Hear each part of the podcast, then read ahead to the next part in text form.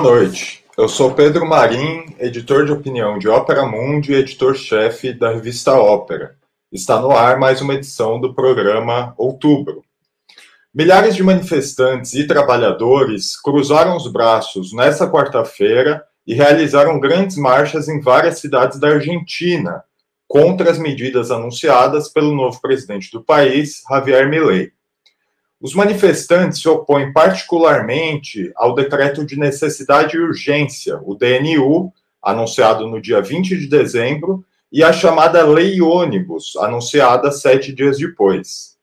As medidas alteram centenas de artigos e leis, promovendo uma ampla reorganização do Estado argentino, com abertura para privatização de empresas públicas, desregulação trabalhista e ambiental além de medidas repressivas contra protestos e greves.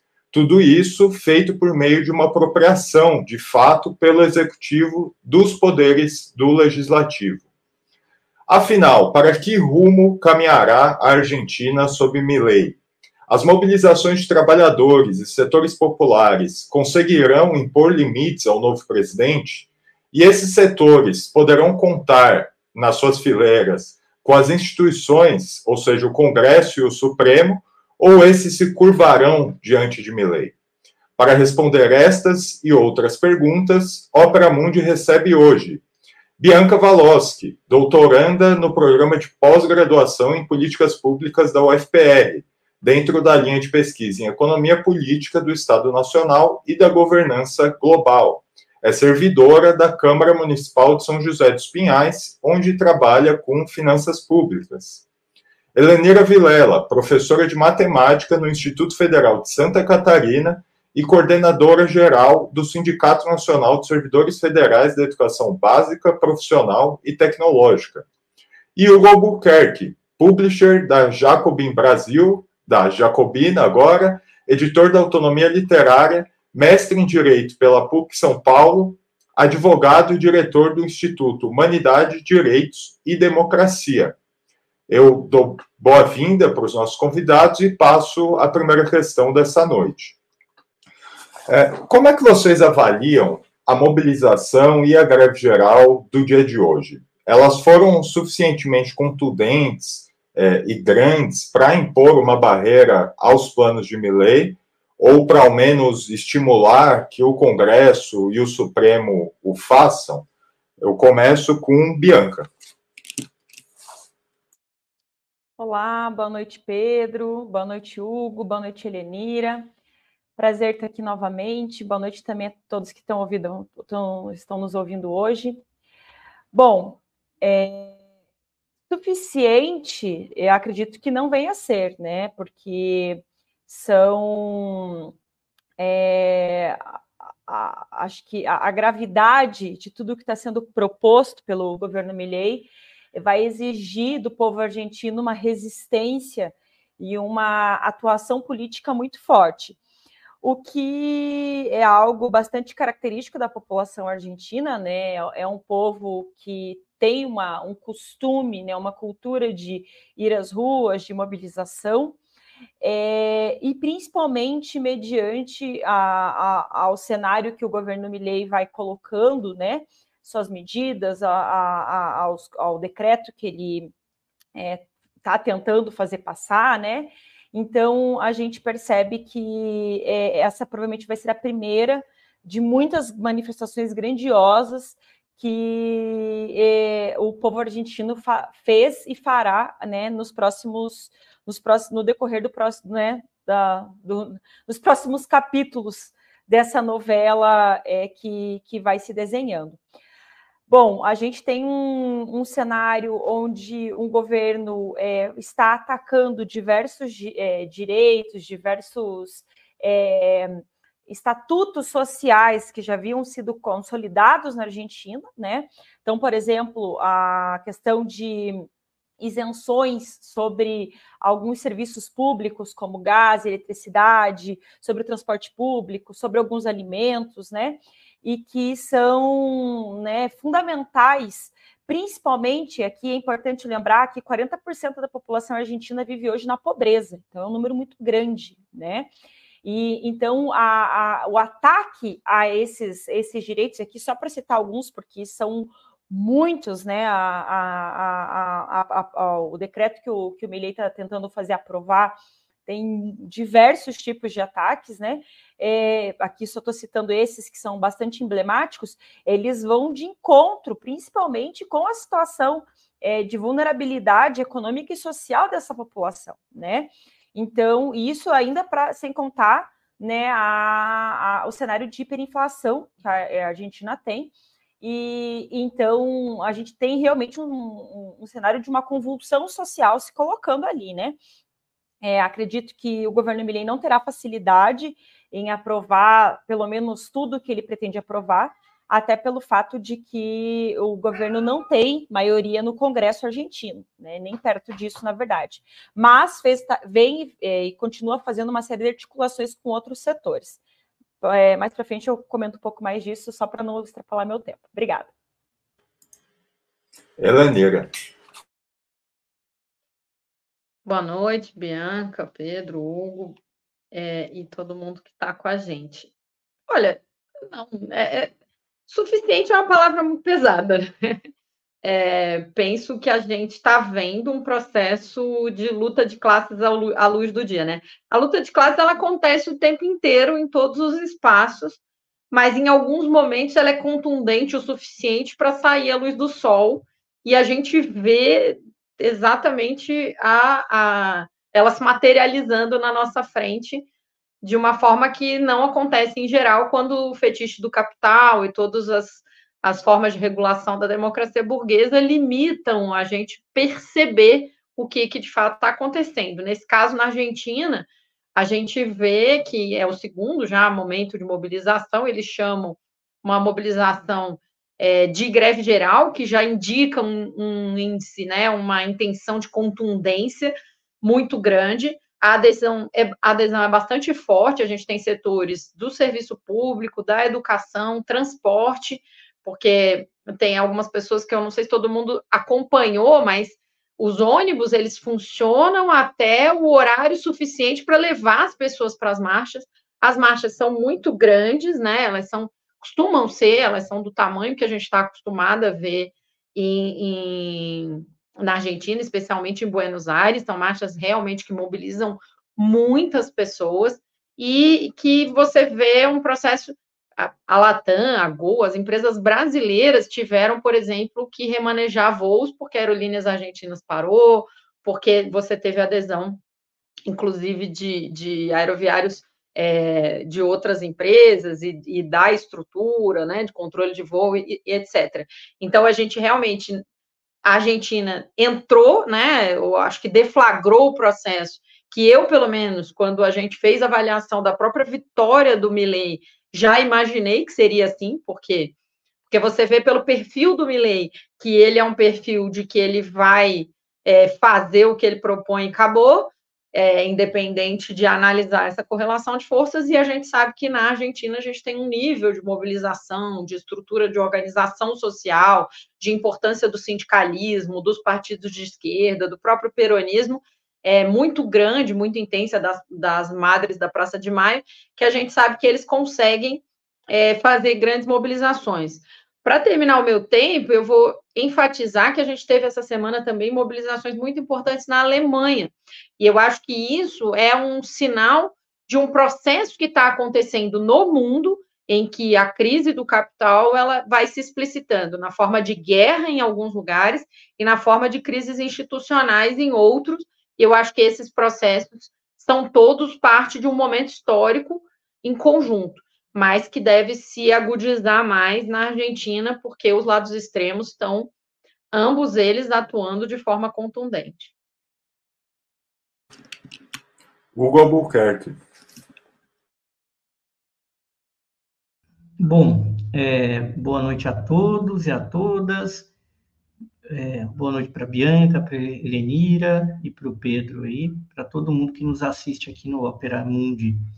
Bom, eu não acho que a, as manifestações foram tão grandes e não seriam. Em primeiro lugar, mais eu acho assim, mais, diferentemente de uma greve geral propriamente dita, a gente teve uma grande manifestação, um grande protesto, que é um marco no começo desse enfrentamento ao Milley. Foi importante, se a gente olhar a cobertura da imprensa argentina tão díspare, né? Mas mesmo Clarim está acusando o golpe, de que foram manifestações grandes, e manifestações que unem também setores é, da esquerda e também da própria direita do sindicalismo, né? A gente teve um destaque muito grande para os Moiano, que, para quem não conhece a Argentina, é uma família basicamente direita que se organiza no peronismo.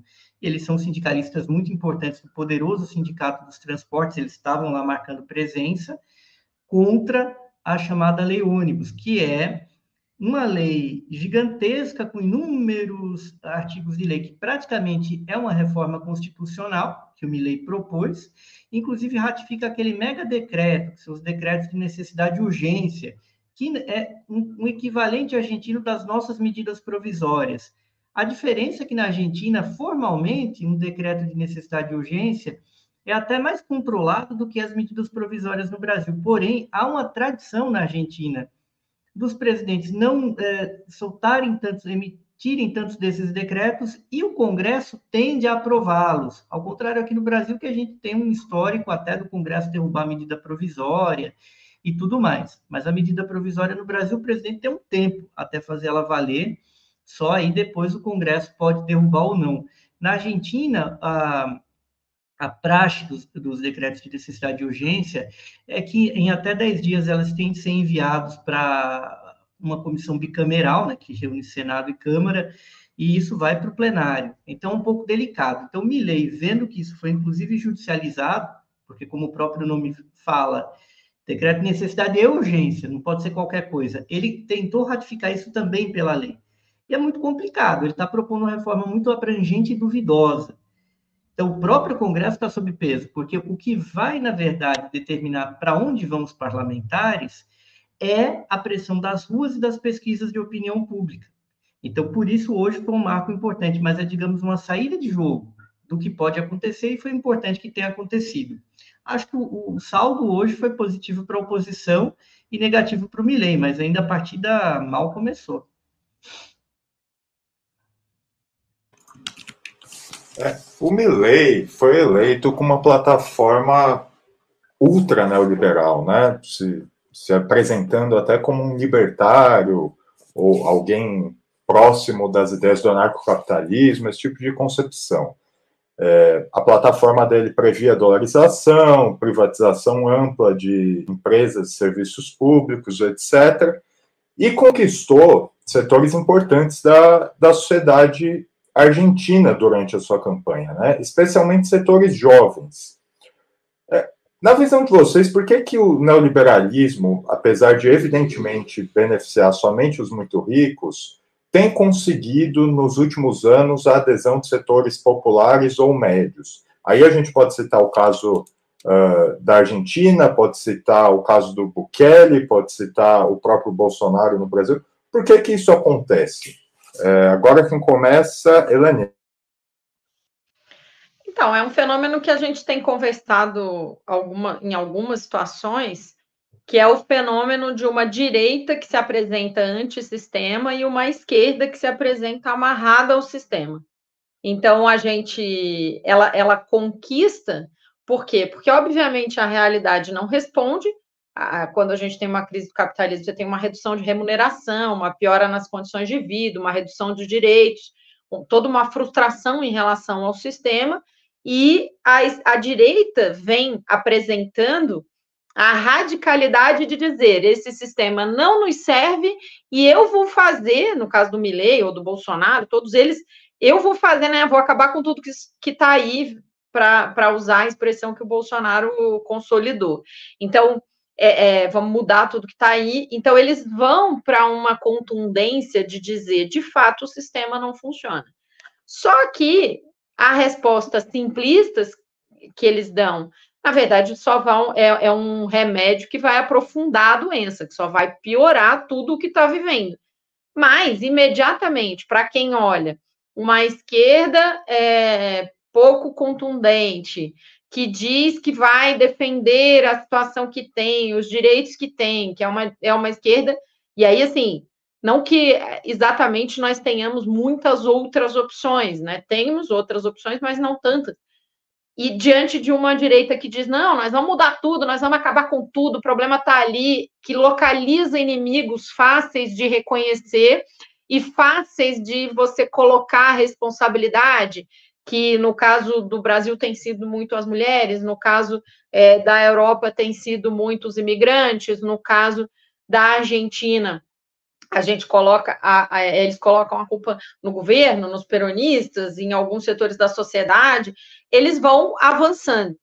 E aí, é, na, na, nesse processo de muita opressão, de perda de direitos, de uma frustração enorme, se agarrar a uma saída simplista, quando você não tem uma saída radical por outro lado, eu penso que tem sido um movimento cotidiano, em, né, não diria cotidiano, mas que tem acontecido em muitos países. É, a vitória do Milley é muito representativa disso. A Márcia Tiburi sempre fala da importância do ridículo político para dar esse caráter de radicalidade, né, de enfrentamento direto ao sistema, e a, a, só que aplicando um remédio que é bastante.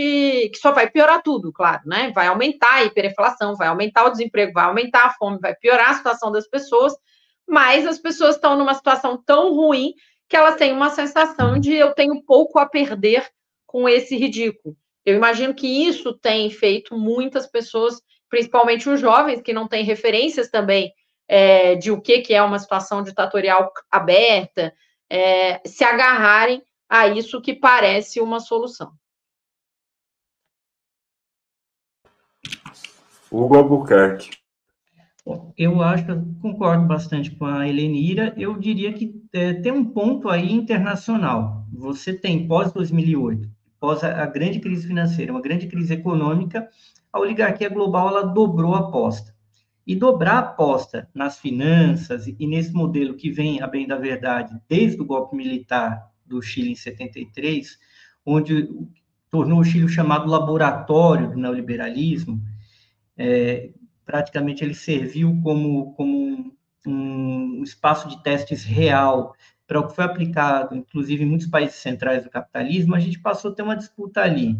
Entre uma direita neoliberal e uma social-democracia cada vez mais recuada, se não ela própria colaborando e implementando o neoliberalismo, não contraditando esse chamado neoliberalismo, que é esse conjunto de ideias aí que foi, no primeiro momento, elaborado lá atrás, no final do século XIX, mas que vai tomar uma forma histórica com a famosa Sociedade de Montpellier e a liderança intelectual do Milton Friedman, famosa Escola de Chicago e tudo mais. Esse pessoal todo teve envolvido pessoalmente no regime ditatorial do Chile e isso foi reproduzido. Mas até então a gente tinha ali uma disputa uh, fraca, digamos, entre uma social-democracia mais ou menos neoliberal e uma, uma direita, né? O que a gente assiste de 2008 para cá é um fenômeno internacional, de certa maneira, consertado, onde uma extrema-direita aparece com a proposta de mudar tudo, capta uma parte da indignação social e ela, na verdade, representa um dobrar a aposta nesse neoliberalismo. E muitas vezes o que resta à esquerda é apoiar um partido, um candidato, um movimento neoliberal na sua cabeça, né? Então, a gente passa a ter uma polaridade que não é mais a polaridade fraca entre centro-direita e centro-esquerda, é todos vamos nos unir para apoiar algum neoliberal contra a extrema-direita. O Brasil é uma exceção à regra, porque aqui esse hibridismo da Frente Democrática, ela tem o PT na cabeça, não dá para dizer que o PT é um, um partido estruturalmente, organicamente neoliberal. Estados Unidos, você teve Biden ali, sendo apoiado pela esquerda. Na França, o Macron. São figuras organicamente neoliberais. E elas se tornam a opção. Na Argentina, a gente teve uma reprodução desse fenômeno do, do, dos países ricos, porque era o Massa contra o Milley, e o Massa sequer era um candidato é, de centro-esquerda, era um candidato de direita, né? e nem sequer era do próprio peronismo, tem mil contradições aí. Nesse sentido, o, o Milley ele acabou saindo bem sucedido, mas isso é uma estratégia global, ela é organizada mundialmente, ela tem aspectos geopolíticos. Isso não é uma mera aposta, uma tática de marketing ou de narrativa. tem, tem uma estrutura dura por ali internacional. Bianca. É, bom, eu vou falar rapidinho aqui sobre a dolarização, porque eu acho que esse é um ponto importante. É, eu estava estudando um pouco sobre essa, o, o, tema de hoje, né, sobre esse nosso debate, e tem uma economista que eu acompanho bastante o trabalho dela, e ela já trabalhou pelo FMI na Argentina, que é a Mônica De Bolle. E ela estava comentando sobre como a, a extrema-direita argentina e a figura do Milley, ela, diferentemente do Brasil, onde já havia uma extrema-direita mais bem consolidada, é, a, a, o, o Milley precisou se articular com figuras da direita tradicional, vide a própria situação da, de ter que chamar o Macri, de ter que chamar a Burit para compor, compor o seu governo. E isso aconteceu com a economia, e ele traz o Luiz Caputo, que não é um Paulo Guedes. Ele não é um, uma pessoa, é, um, um, Chicago boy como Paulo Guedes é. E, portanto, nesse aquisito da dolarização, eu acho que ainda a gente vai ter. É, vai ter uns freios em relação a isso, até porque dolarização é um remédio extremamente amargo e de, pode-se dizer assim, irreversível para a economia capitalista. A parte disso da dolarização, é, veja, o neoliberalismo, ele, no seu modo político de existir, ele, ele preza pela individualidade. Ele vai é, é, é, enfatizar a individualidade, ele vai enfatizar o indivíduo, ele vai dizer que o indivíduo tem que se sobressair, é o indivíduo que importa e vai trazer falsas soluções, vai trazer falsas é, é, ideias, como, por exemplo, ah, eu vou reduzir os, os, o número de ministérios e isso vai ajudar em muito a economia. Ah, eu vou reduzir os subsídios e é, fazendo essas falsas analogias com uma economia domiciliar, né, de, de corte de gastos e é, corte na cultura, né, como, como se fosse como a gente faz na nossa casa, né, quando a gente está endividado e tal. Então, a gente tem uma série de elementos aqui, né? A gente tem esse elemento da individualização que o próprio capitalismo, que, o própria, que a própria que o, o, neoliberalismo traz. A gente tem esse elemento desses falsos, essas falsas soluções que são colocadas em debate. A gente tem um elemento que a Helenira trouxe que eu acho bastante importante também, que é a, a juventude é, não ter vivido é, tanto experiências de movimentos coletivos sociais sendo fortes, sendo importantes e não circundados de fake news, porque, por exemplo, aqui no Brasil a gente tem o MST, mas que é um, um movimento social que é envolto por fake news de todos os modos e que são bombardeados para as pessoas e para a juventude, inclusive. Então, são, são muitos elementos que fazem com que o neoliberalismo tenha esse apelo. E eu concordo muito com a Elenira aqui para finalizar, só não quis é, é, colocar, é, né, falar isso novamente, mas é, é, é, esse neo, esse, essa, essas figuras que trazem essa ideia de eu sou contra o sistema, quando na verdade não são, eles estão só aprofundando o sistema, elas fazem muito sucesso, e principalmente na juventude, né? Então, acho que são esses os elementos. É, vocês todos, de uma forma ou outra, mencionaram esse, é, esse aspecto da forma, né, da radicalidade da direita atraindo uh, esses setores. É, e, e, e, a Bianca também mencionou esse aspecto econômico, a dolarização, etc.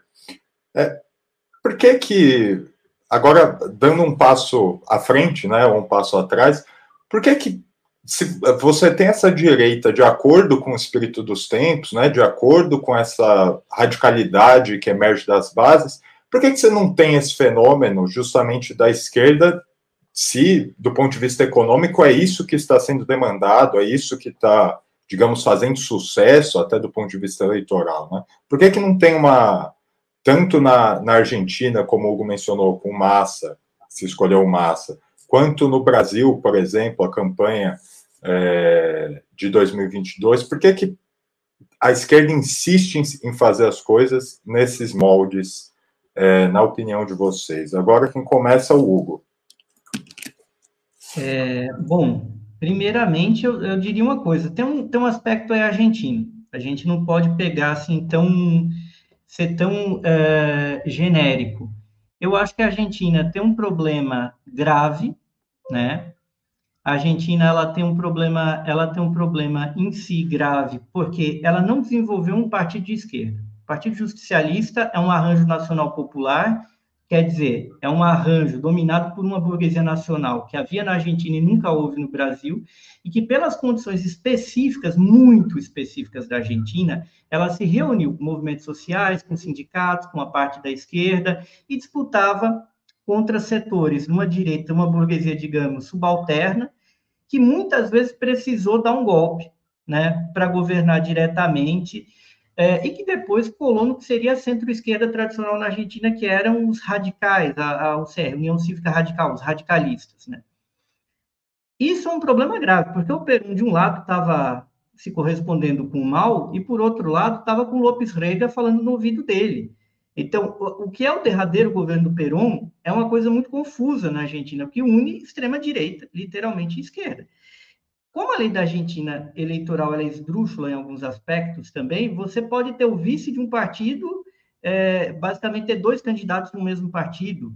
É, na eleição, não essa, mas a penúltima, o, Mille, o Macri tinha por vice uma figura que era do próprio partido peronista. Isso existe na Argentina, não poderia existir no Brasil de forma alguma. No cenário atual, o Massa sequer era do Partido Peronista. O candidato do Partido Peronista era outro, era o Charette, que perdeu, ficou lá em quarto lugar. O Alberto Fernandes, no entanto, era justicialista, e o governo dele foi um fracasso, porque e foi um fracasso. A gente pode abordar num cenário mundial o que, que as centro-esquerdas fazem, a incompetência das centro-esquerdas em combaterem de uma forma mais direta o neoliberalismo, a incapacidade estratégica, a incapacidade de seus arranjos, mas a gente pode olhar também para o caso argentino em particular, porque o grande sujeito, a grande eh, locomotiva dessa coisa chamada peronismo é uma classe social ou uma fração de classe que está morrendo, que é a própria burguesia nacional argentina. A Argentina já foi um país muito rico, né? já teve um PIB per capita dos mais altos do mundo há 100 anos. Né? A Argentina era mais rica que muito país europeu há 100 anos. Porém, essa Argentina não existe mais. E isso marcou um governo altamente problemático, recuado, que inclusive controlou seus lineamentos mais progressistas. O Alberto passou mais tempo brigando com a Cristina do que tentando brigar com a FMI. E a verdade é que o governo dele colapsou. E o que fez Alberto? Muito pacificamente passou a faixa para o Milley. Aquele republicanismo, aquele gesto, não é, ah, mas ele tinha de ser republicano, não é isso. Aquele gesto resumiu o governo do Alberto, que voluntariamente ou não, foi um governo para passar a faixa para uma direita muito radical, que é o Mirei, mas é também o Macri. Eu não vejo o Macri como uma direita normal. O Macri está bem mais à direita do que o Fernando Henrique Quetais aqui no Brasil, talvez próximo ao Partido Novo. E é daí que surge essa aliança que conforma o atual governo. Mas tem uma crise mais geral, mas tem um elemento argentino. Bianca Baloschi.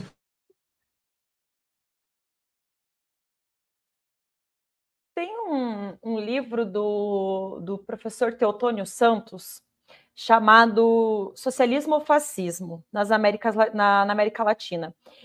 E é bem interessante como ele, ele, ele, ele trabalha com essa ideia de é, como na América Latina a gente sempre vai oscilar, né, é, com a, a, a, necessidade, né, de um, de, de um, um governo socialista, né, de um governo que é anticapitalista, né, de um governo que a, a, a, se atente à necessidade de fato da população, e que, e aqui fazendo muito resumidamente né, sobre essa obra, é, mas que ao mesmo tempo a, a direita também vai sempre se colocar para poder né, bancar a, a, os seus projetos e, tá, é, e principalmente os projetos mais ousados, né?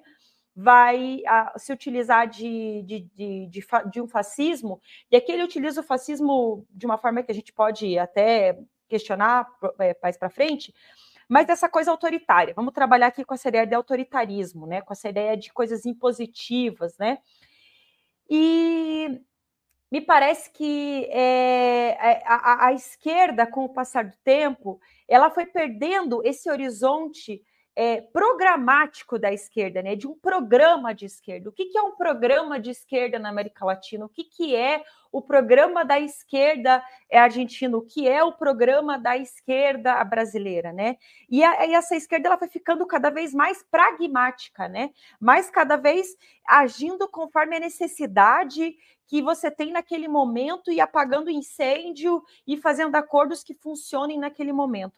Isso vai gerando né, uma, uma, uma série de, de questões, né, uma série de, de situações, onde, por exemplo, aqui no Brasil, a gente tem agora a. eu posso citar o. E vou chamar com esse nome mesmo, porque eu acredito que é isso, o teto de gastos do governo Lula. Né? O governo Lula já manda né, para o pro, pro, pro, pro, pro Congresso uma, uma proposta totalmente é, é, é, neoliberal, sinceramente, totalmente neoliberal. É um teto de gastos. É um teto é, melhor do que o teto do Temer? É um teto melhor, mas é um teto.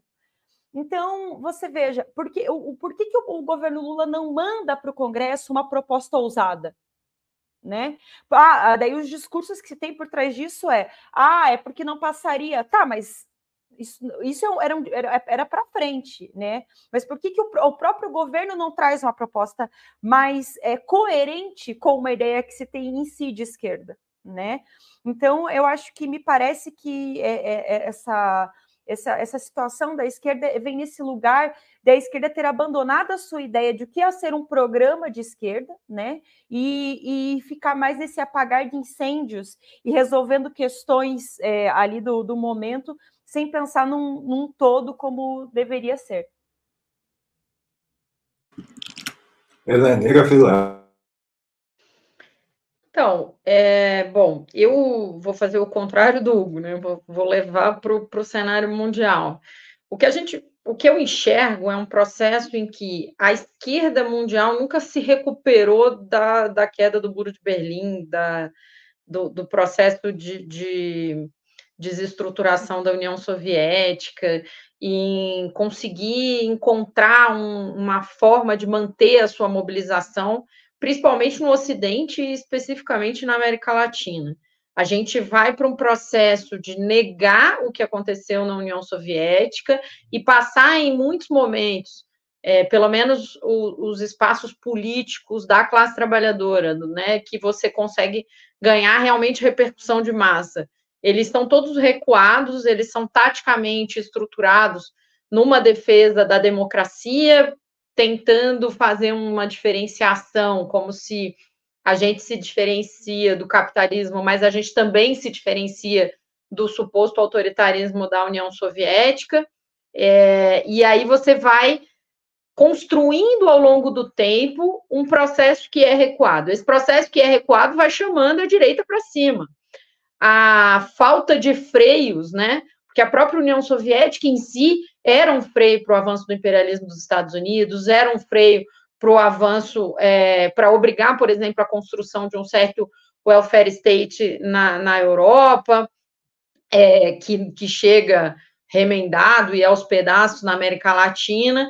Então, você não tem mais esse freio, e aí o capitalismo, então, começa a retirar direitos, a gente tem aí desde de, ali da, né, de 2010, praticamente todos os países do mundo fizeram reformas trabalhistas retirando direitos. Você tem recuo na, nas condições de vida das pessoas, inclusive nos países mais avançados, com raríssimas exceções. E aí o que a gente percebe é quando o fascismo cresce, e o fascismo ele é sempre uma necessidade de uma determinada fase do capitalismo. Ele não é nenhuma novidade, ele não é uma exceção absurda, é, incontrolável e inimaginável. É simplesmente quando você tem um nível de concentração muito grande, uma taxa, é, uma queda na taxa de crescimento da acumulação de capital dos grandes ricos, eles começam a dizer: nós vamos continuar acumulando e para arrancar o sangue, o suor e lágrima, as lágrimas do povo. Enquanto a gente aumenta esse nível de exploração, a gente vai enfiar o autoritarismo e botar a bota na cabeça e o joelho no pescoço da, da, da população. Por outro lado, a esquerda, a gente sabe, porque quando a direita é extremada para aplicar a receita dos grandes ricos, ela não sofre os mesmos riscos de ser derrubada e de abrir portas para projetos autoritários que a, esquerda, que a esquerda sofre. Não, não, não, é, não existem as mesmas condições de jogo. Eu lembro quando no 247 foi entrevistado um banqueiro, é, eu me esqueci o nome dele, Luiz César Fernandes, é um nome assim, é, em que o Atus pergunta para ele, ele fala: não, a grande maioria da Faria Lima está feliz da vida, está enchendo as burras de dinheiro, por que, que a gente vai derrubar o Bolsonaro? Né? Então, não tem a, a, a, os super ricos na Argentina estão felizes da vida e querem exatamente isso e precisam do fascismo para poder implementar o seu projeto. Não é um projeto do fascismo diferente do projeto de exploração da burguesia, do imperialismo. É o projeto da burguesia sendo utilizando o instrumento de governos ultra-autoritários neofascistas para poder ser implementado. E a gente não tem as mesmas possibilidades. Claro que, como a gente passou a vida inteira não acumulando forças para a chegada desse momento, quando esse momento chega, a gente não tem forças objetivas para simplesmente tentar fazer as mesmas coisas. Cairia em uma semana. O que não significa que o milênio vai cair. É, antes de continuarmos, eu queria pedir a contribuição financeira de vocês para a Opera Mundi. Até o dia 31 de janeiro, quem fizer assinatura anual de Opera Mundi vai ganhar um exemplar autografado do livro Contra o Sionismo, de Breno Altman, fundador do nosso site. Basta entrar em operamundi.com.br barra apoio traço anual e fazer sua contribuição. Também lembro que aqueles que já são assinantes regulares de Opera Mundi ou membros de nosso canal aqui no YouTube têm direito a um desconto de 50% na compra desse livro no site da editora. Basta olhar a sua caixa de e-mail ou a comunidade do Opera Mundi aqui no YouTube, que você já deve ter recebido um cupom lá.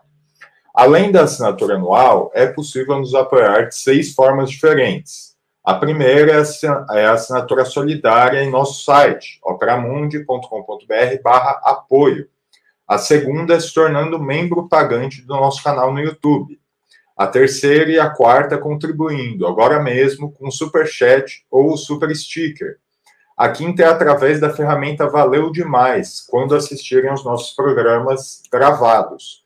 E a sexta é através do Pix. A nossa chave é apoie arroba operamundi.com.br e nossa razão social é última instância editorial. A mais eficaz de todas as armas contra as fake news é o jornalismo de qualidade. Apenas o jornalismo de qualidade coloca a verdade acima de tudo. E esse jornalismo que a Opera Mundi busca oferecer todos os dias depende da sua contribuição. É, indo para o segundo bloco, um fator que tem, ao qual tem se dado pouca atenção é a relação do governo Milei com as Forças Armadas, né? Quer dizer, saiu na, na imprensa argentina, é, agora, em, no começo de janeiro, que o governo estaria preparando um decreto para autorizar o uso das Forças Armadas internamente na Argentina o que, é, mudando, portanto, a Lei de Defesa Nacional Argentina, que, ao contrário do Brasil, prevê que as Forças Armadas vão ser usadas somente para atividades externas, né, somente para defesa externa. Então, Milley estaria preparando um decreto para mudar isso e permitir que as Forças Armadas sejam usadas internamente. É, e além disso, logo depois que ele assumiu, o Milley passou para a reserva 23 generais do Exército e 16 almirantes da Marinha, no que foi, é, no que é o maior expurgo das Forças Armadas argentinas em 40 anos, e no que foi visto como uma forma de assegurar uma maioria mais favorável ao governo nos altos comandos. Como é que vocês veem isso? Quer dizer, a Argentina, onde se supunha por muito tempo que o problema militar estava resolvido, poderia voltar a ver as Forças Armadas ocupando a cena política, tendo um papel de destaque, enfim. Quem começa agora é Bianca Valoschi. Olha, é... infelizmente, eu entendo que a América Latina como um todo, na verdade, não só a América Latina, acho que é a periferia do mundo, a periferia do sistema capitalista mundial, é, a burguesia desses países vai sempre flertar com o fascismo e com o militarismo. É, é algo que, se eles sentirem que para poder manter o seu projeto de acumulação vai ser necessário a utilização das Forças Armadas, vai ser utilizado. A questão que eu acho que o caso argentino é bastante é, tem aí suas, as suas diferenças, é que a Argentina teve um tratamento em relação à ditadura militar muito mais é, intenso, muito mais sério, né, do que é, o, né, todo o programa de memória, justiça e verdade, né, que você que você se vê na Argentina, do que se teve, por exemplo, no Brasil. Né? As pessoas é, têm um entendimento do, da, da, da, da, profundidade de que é uma ditadura militar na Argentina que eu acho que é muito diferente do entendimento que se tem aqui no Brasil. Né? Então, acho que tem essa, esse ponto né, de, de, de, de, de força política popular contra, mas é, eu não eu considero é, completamente viável para a burguesia é, é, né, argentina a utilização da, da, das Forças Armadas, porque essa é a saída. Essa é a saída que a burguesia sempre vai utilizar quando entender que seu programa não está sendo feito, quando entender que a sua que os seus rendimentos estão caindo, quando entender que tem uma ameaça, né? Às vezes não é nem é, é essa questão de uma ameaça, uma ameaça de é, um governo, como por exemplo foi no Chile, né? um governo de esquerda, um governo que está implementando um, um, governo socialista, você vem e toma o poder pela força, pela, pela, pela força militar. Então, acho bastante sério, acho que é algo que tem que ser acompanhado. É, entendo que a, o povo argentino, é, como eu comentei, tem essa consciência em relação à profundidade da ditadura militar e, e todas as suas as nuances e questões que envolvem, mas certamente é, é algo para se ficar muito atento e algo para se temer mesmo, porque é, essa saída é uma saída, é, infelizmente, bastante utilizada e não existe nada que nos, nos comprove que não vai mais ser utilizada essa ferramenta.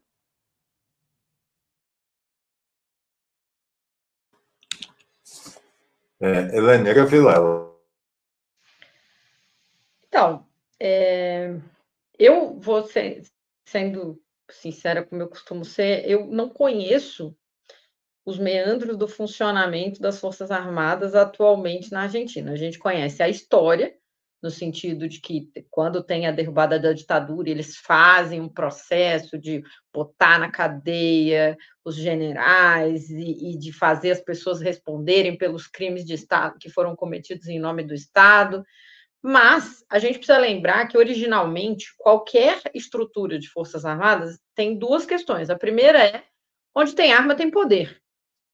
Ponto. Tem arma, tem poder político, tem poder econômico, tem poder, tem poder.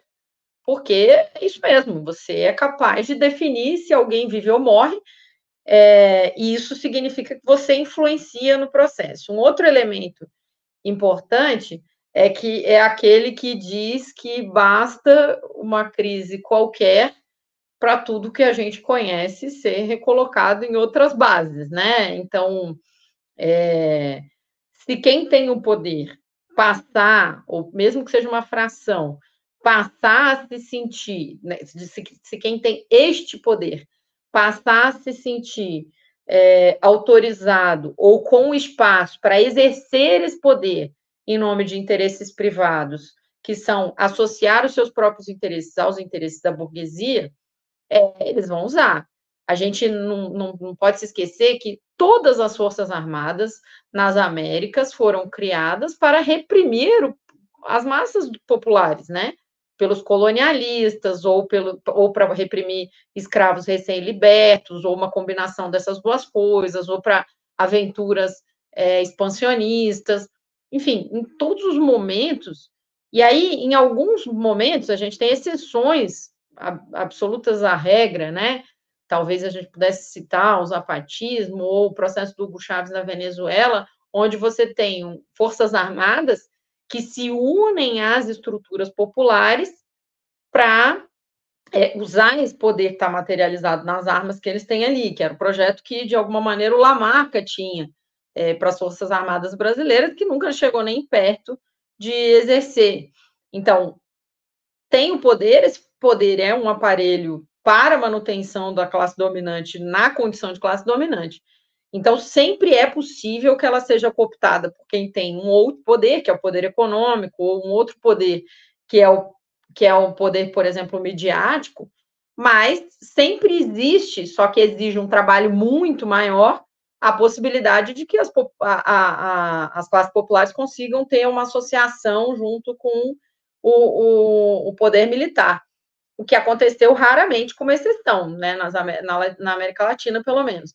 Então, é, eu sempre contaria com isso como uma possibilidade. E aí é isso que a Bianca falou: a gente tem que acompanhar para e passo como é que o movimento está se dando objetivamente. Eu não conheço esse movimento por dentro, atualmente, dentro das Forças Armadas, mas penso que qualquer organização proletária de qualquer país capitalista que tem Forças Armadas que são é, monopolizadas pelo poder da burguesia precisa acompanhar esse movimento, porque ele poderá ser usado contra você num tribunal, digamos assim. Hugo Albuquerque.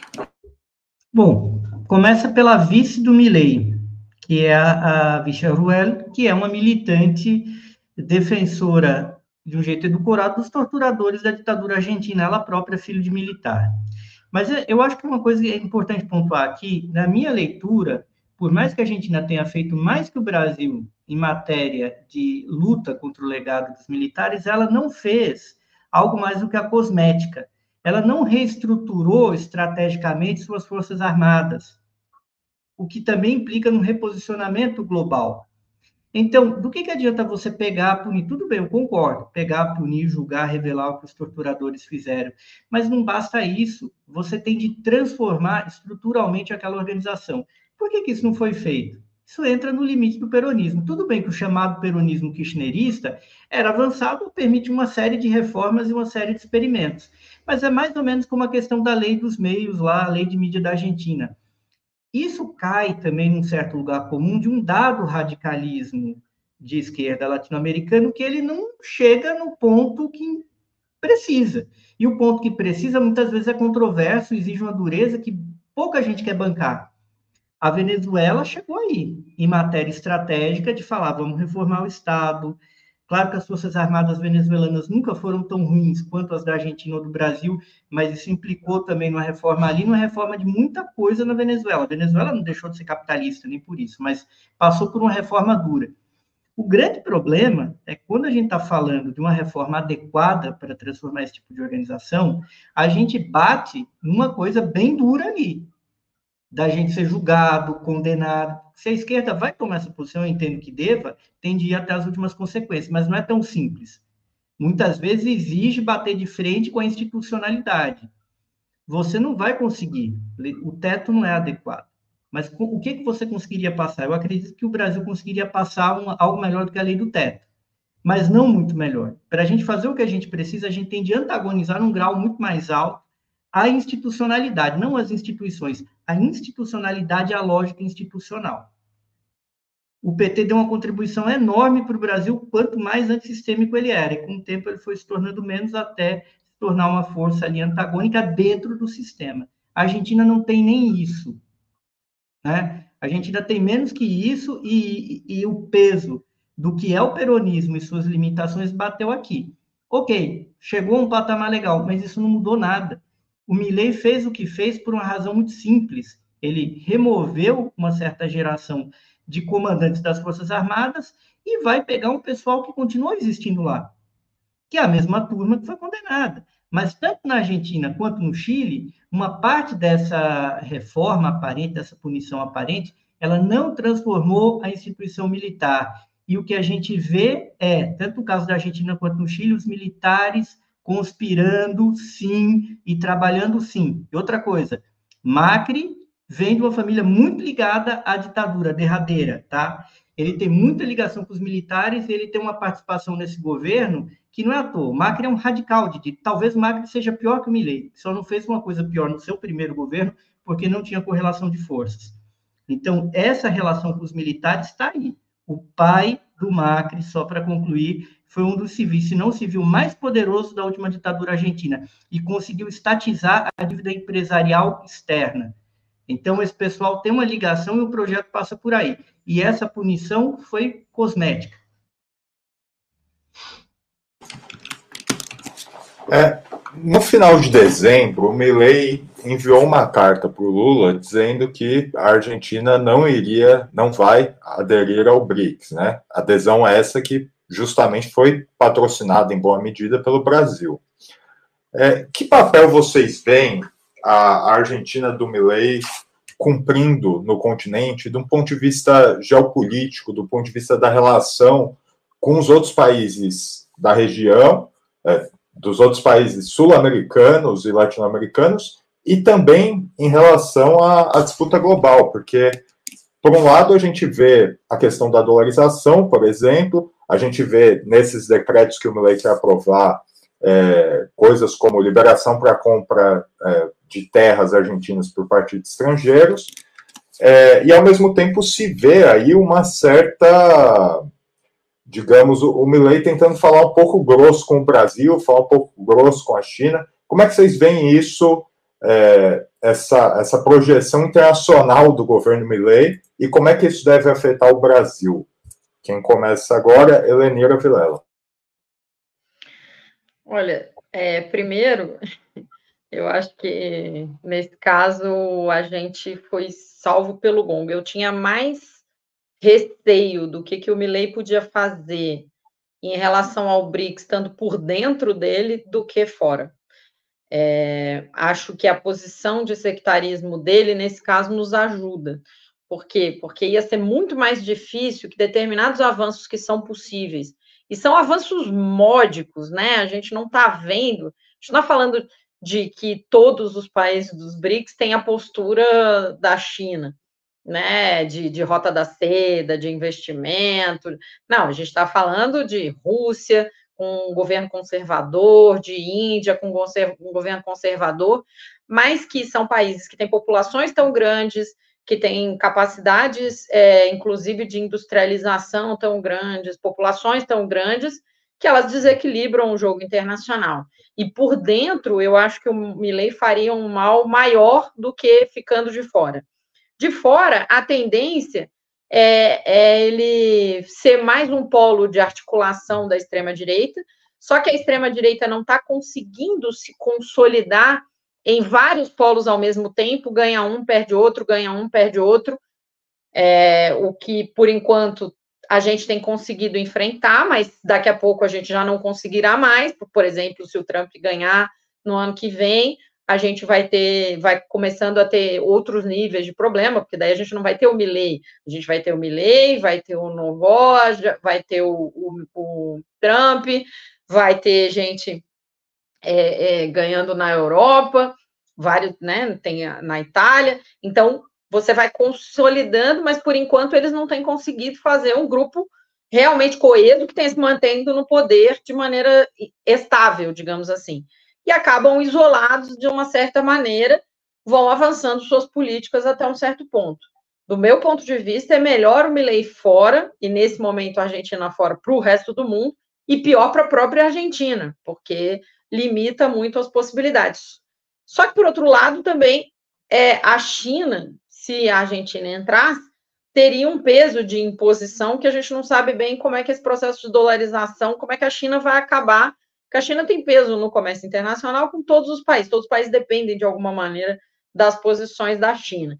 Então, é, é, eu, eu, vejo uma incógnita em exatamente como isso vai se consolidar. Acho muito preocupante que o Trump tenha ganho. Vou citar de novo o exemplo da Alemanha, que eu penso que tomou uma atitude que é fundamental, que é dizer que por dentro da democracia os neofascistas não têm o direito de ser financiados, então além das mobilizações que, teve, que, que houve de ruas, você teve decisões importantes é, das cortes de limitar o acesso ao financiamento. Então, acho que a gente precisa de construções desse tipo nos países onde a gente tem mínima governança, né? E penso que o Milei estando fora dá um certo alívio. Me lembro do Paulo Nogueira Batista Júnior, né, que foi o vice-presidente do Banco dos BRICS, é, fundador, que dizia que achava que o Brasil errava estrategicamente em convidar e em fazer o esforço, e de alguma maneira a imagem do Brasil sai arranhada, mas não acho que saia profundamente arranhada, acho que não prejudica muito o papel internacional. Então, de, é, eu prefiro assim, digamos assim, pelo menos momentaneamente. Hugo Albuquerque. Bom, a gente tem aqui, está na capa do Clarim agora, posso compartilhar uma coisa assim que diz um, peraí um pouquinho, aqui vai, peraí, compartilhar a tela, vamos lá, tá lá na Jornal da Direita Argentina, vocês estão vendo aqui, governo não posso anunciar a compra de caças supersônicos F-16, é sobre isso. Uma das coisas é que a Guerra das Malvinas isolou a Argentina no cenário internacional. Ela basicamente teve um embargo do Ocidente em matéria de compras de armas. Nunca houve uma reconstrução das Forças Armadas argentinas para ela se voltar para o Oriente, para se voltar para a China em matéria de compra de material bélico, que também implica uma mudança do pivô estratégico. E tinha essa polêmica no final do governo do Alberto, já que a Argentina estava entrando no BRICS, que ela ia comprar supersônicos da China. E o que, que são esses F-16 da Argentina? São F-16 velhos, que ela compraria da Dinamarca, e muito provavelmente a OTAN, aí, relativizando o embargo de armas que vinha lá da Guerra das Malvinas, ela mandaria os F-16 para lá e muito provavelmente os países lá da coalizão dos F-16, né, chamados países da Dinamarca, Holanda, eles vão comprar aviões novinhos dos Estados Unidos. Isso é só um exemplo de tudo que envolve a Argentina não entrar no BRICS. É, você impedir uma desdolarização de um país que ia ficar sem dólar, então, a Argentina, para se manter dolarizada, ela vai ter de jogar um custo muito alto para a sua população.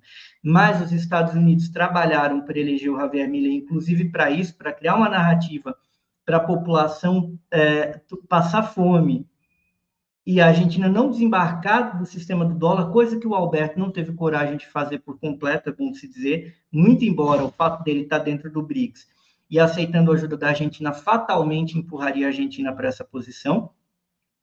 No entanto, o imperialismo trabalhou para eleger o Milley, e é bom lembrar o seguinte: ainda que o Milley cumpra a função simbólica de uma extrema-direita na Argentina, ele é, é, ligado com o Partido Democrata Americano. Ele não foi recebido pelo Donald Trump, ele foi recebido pelo Bill Clinton. Então, a gente também tem que tomar muito cuidado, porque os democratas também têm uma extrema-direita para chamar de sua. Vide Meloni na Itália, vide a extrema-direita polonesa. Os democratas têm contradições com uma parte da extrema-direita que renega a OTAN em algum grau, Orbán, por exemplo, mas não é toda a extrema-direita. E o Partido Democrata não tem as mãos limpas em relação a isso. Essa história dos F-16 é um exemplo que junta um pouco essa questão militares e BRICS, mas tem mais coisa aí. Enfraquecer o Brasil também é, entendeu? Ameaçar o Mercosul no curto e no médio prazo. Claro que se enfraquece o BRICS, enfraquece a China, que ajudou e manteve a Argentina viva durante todos esses anos. E como é que fica a liderança chinesa? Toda a ajuda que ela deu para a Argentina esse tempo inteiro. Tem uma contabilidade lá dentro, tem cobrança lá dentro. Então, tudo isso foi calculado. E tudo isso faz parte desse combo chamado Javier Milei, que está junto da direita tradicional, a chamada direita tradicional argentina também. Né? Despida das máscaras. Bianca Valoski. Bom, eu acho que a gente tem que é, ter em mente que, principalmente ao longo da, da campanha política, né, durante as eleições, é, há muitas bravatas, né, que são soltas, né, e que no final das contas não vão condizer com, com o que de fato é, representa a, a, a sua concretização. Vou dar um exemplo aqui. A indústria automobilística é, é, argentina é extremamente ligada à indústria automobilística brasileira. São duas indústrias que têm muitas relações comerciais. É, aí eu fico. No, acho que a situação que se coloca é o seguinte: o Milley pode até ter feito uma campanha falando mal do governo Lula, falando mal do Brasil e tal, Mas ele ainda está dentro de uma relação capitalista, dentro de um país capitalista, onde não se vai abrir mão de relações comerciais extremamente importantes, relações comerciais que, inclusive, trazem né, é, moeda estrangeira para dentro daquele país que necessita urgentemente de mais dólares para cumprir com suas é, obrigações é, é, fiduciárias em relação à FMI, aos Estados Unidos e assim por diante. Então, é, existe uma limitação dentro de todo esse discurso tão, ah, eu vou me bancar aqui, eu sou contra o Brasil, eu sou contra a China, sabe? Existe uma limitação é, que é essa limitação do, do, do, do, negócio mesmo, do negócio capitalista, sabe? É, a mesma coisa com a China. Se eu não estou enganada, no final do ano, é, o Javier Milei mandou uma carta, inclusive, para o Xi Jinping, é, falando de algumas questões de relações comerciais, enfim, de manter algumas parcerias, porque é isso, você não vai arranjar confusão com a China, sendo a China sua maior parceira comercial, e o Brasil sendo seu terceiro maior parceiro comercial. Você pode aqui fazer uma, né, fazer um discurso exacerbado ali, como o Milley fez ao longo de toda essa campanha, mas eu fico pensando que economicamente é, a não ser que o, o, a Argentina ache outros parceiros comerciais que banquem as relações é, que, que, que, que, é necessário para que a economia argentina rode, ele vai fazer o quê? Vai parar de negociar? Não vai. A burguesia argentina não vai parar de negociar com o Brasil, não vai parar de negociar com a China. Então, é, é, eu acho que é, existe um, um limite realmente é, é, econômico dentro disso daí e que é, é, bem importante de ter em mente, principalmente por essa importância dessas parcerias comerciais entre Brasil, China e o que isso envolve. É, essa questão da, da, desdolarização também é algo bastante importante, porque assim, ó, não sei se vocês lembram, mas em 2010 a, a Grécia teve a, a isso aqui, né, de é, se de querer voltar, né, a, a, a, fazer o processo inverso, né? A Grécia queria é, deixar a zona euro e passar a ter sua própria moeda de novo, o, dra, dracma, acho que é o nome, né? E não conseguiu, não conseguiu, porque é muito difícil conseguir. Então, me parece que a não ser que haja um incentivo muito grande, né, haja uma é, é, é um, um, um, cenário realmente assim onde é, se, é, é um remédio muito amargo e muito sem volta para a Argentina tomar.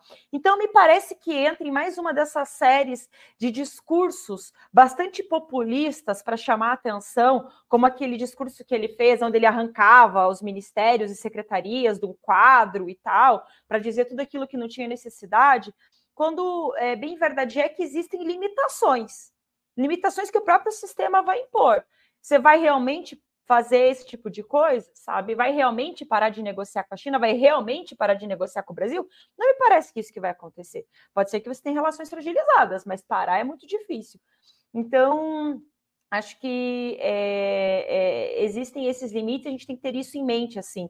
E essas relações comerciais entre Brasil e Argentina são muito importantes, importantes para ambos os países, diga-se de passagem, né? Eu não, não, não consigo analisar de imediato essa questão do, do, do BRICS, porque acho que falta se consolidar mais elementos para a gente poder ter uma noção do que, que realmente vai acontecer. Inclusive dos, outros países do BRICS mesmo. Mais das relações comerciais Brasil-Argentina, eu é, encerro dizendo aqui que acho difícil que haja é, uma, uma queda, porque é muito importante para ambos os países e ambos os países precisam dessas relações. Obrigada. Bom, chegamos assim ao final de mais uma edição do programa Outubro. É, eu queria aproveitar para convidar os nossos espectadores a acessar o nosso site, operamundi.com.br, é, para conferir a cobertura justamente desse dia de greve é, na Argentina. Tem muito material que a gente subiu, acompanhamos é, durante o dia inteiro. E queria agradecer é, Bianca Valoschi, Elenira Vilela e Hugo Albuquerque por essa noite é, e pela participação aqui no programa. E também agradeço a você, nosso espectador, por ter acompanhado esse programa até aqui. Até o próximo.